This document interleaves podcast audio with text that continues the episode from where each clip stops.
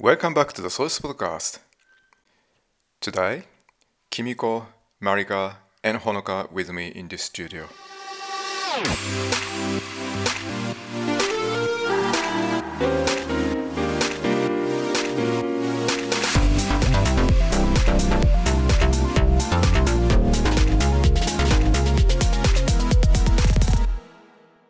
Hi everyone, my name is Kimiko and I have lived in Korea for four years and China for six years. Hi, um, my name is Marika, and I lived in London for five years, Singapore for three years, and New York for three years.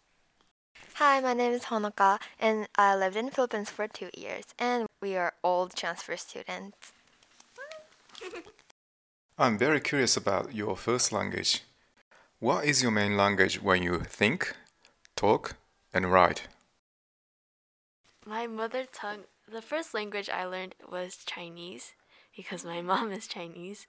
So that was the first language I learned. But then it's kind of hard because like I speak both Japanese and Chinese.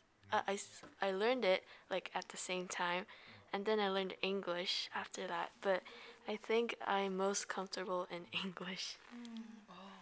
For me, I lived in Japan until I was three.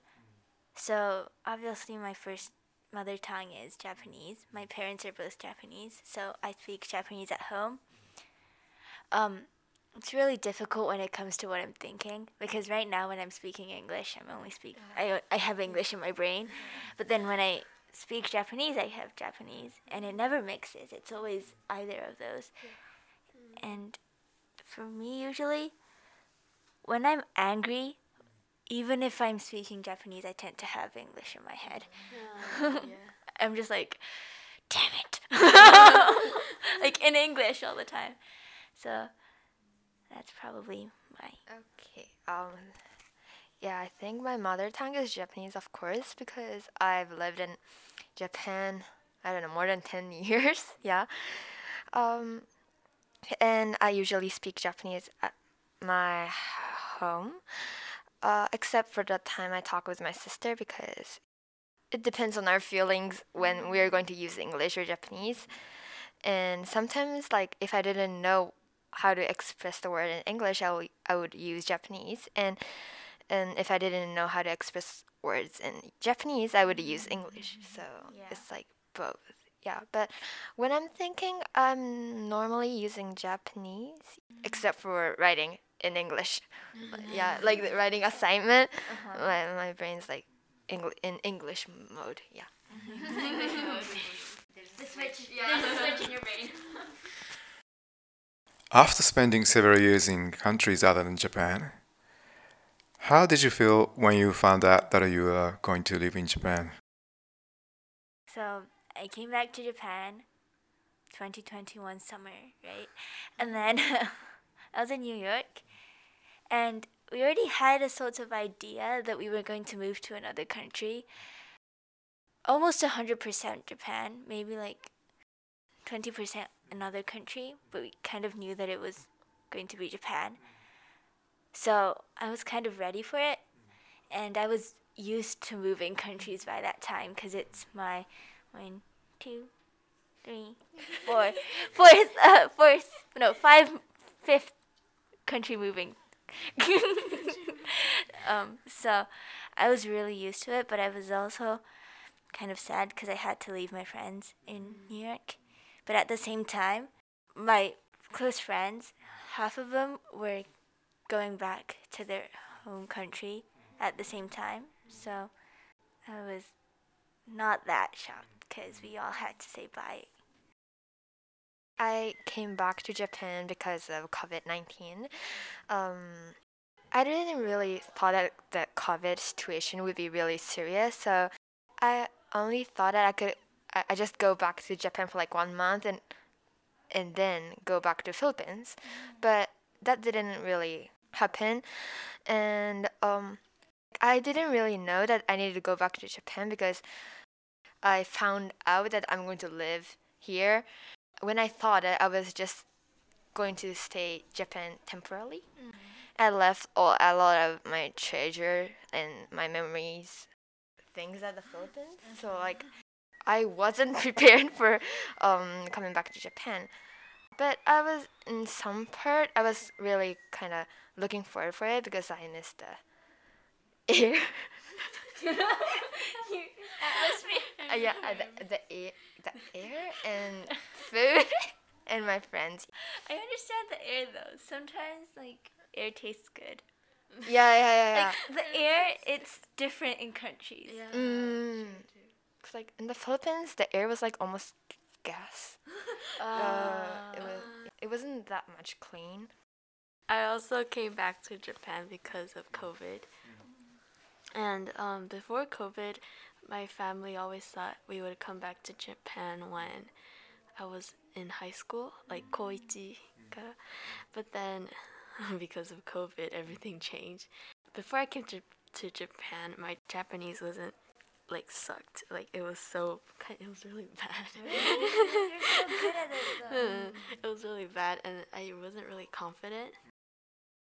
What are the challenges you faced during the first stage of your life in Japan?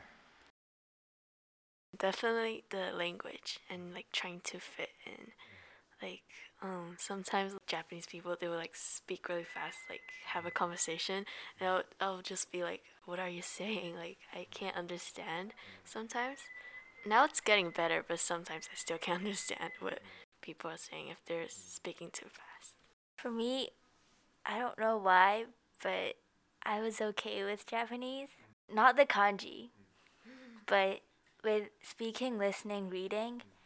I went to a Japanese school on Sundays. So I think that helped me a lot. And also because I spoke Japanese all the time with my family, my parents. So I think that helped a lot. Japanese wasn't the key thing that I was really worried about. But what I was worried about was the school because all my life up till now in school, I've went to a school where we only spoke English. So it was my first time going to a, like an actual school where you go from Mondays to Fridays, only in Japanese in Japan. So that I was really worried about that, and also the tests, because um, schools overseas they don't usually do tests. Like the amount is really small, and it's usually like mini quizzes, so you can get a full mark without even studying. But in Japan, almost all your grades are from tests.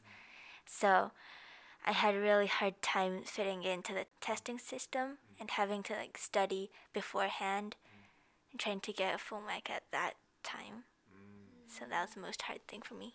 Me, Japanese was kind of fine because I could speak it. However, I didn't study the kanji and math and all the things we study in Japan in fifth grade to sixth grade. So I was kind of worried if I can go up or follow the current studies in Japan. And I wasn't even prepared for Jigen. So that's what I was worried. But another thing that I was worried about is like if I could preserve my English skills because it was really a rare opportunity for me to be in a country where I can work on my English skills and I didn't want the skills to how do you say disappear? No, to fade away. Yeah, that's what I was struggling. What do you wish your teachers know about you? For me, I want the teachers to know that I've been overseas my whole um, education years. So I don't want them to like expect me doing getting all the tests right and for me to know all the Japanese ways, quote unquote. so I want them to know that. For me, when I go to classes in Japanese, like I feel like my personality and how I act kind of change like when I'm in a oh. English mm-hmm, environment. Mm-hmm. I feel like I'm more comfortable in an English environment, I guess, because I'm mm-hmm. used to it. But in like a Japanese classroom, I just get very shy and quiet. Like I don't really raise my hand during class. That's what I want my teachers. to know. So adding on to Kimiko about her personality changing, that's true for me too. Because I feel more hyper in Japanese. And I feel more like calmer in English. And according to Honoka, she told me once that my personality changes. I've never thought about it though, so I've never knew. But apparently my personality changes too. So maybe that's true for everyone who's bilingual or trilingual, speaks another language. but I feel like it's nothing to really worry about. I think we talked about this before, but we want teachers to communicate with us without like any walls, uh, right?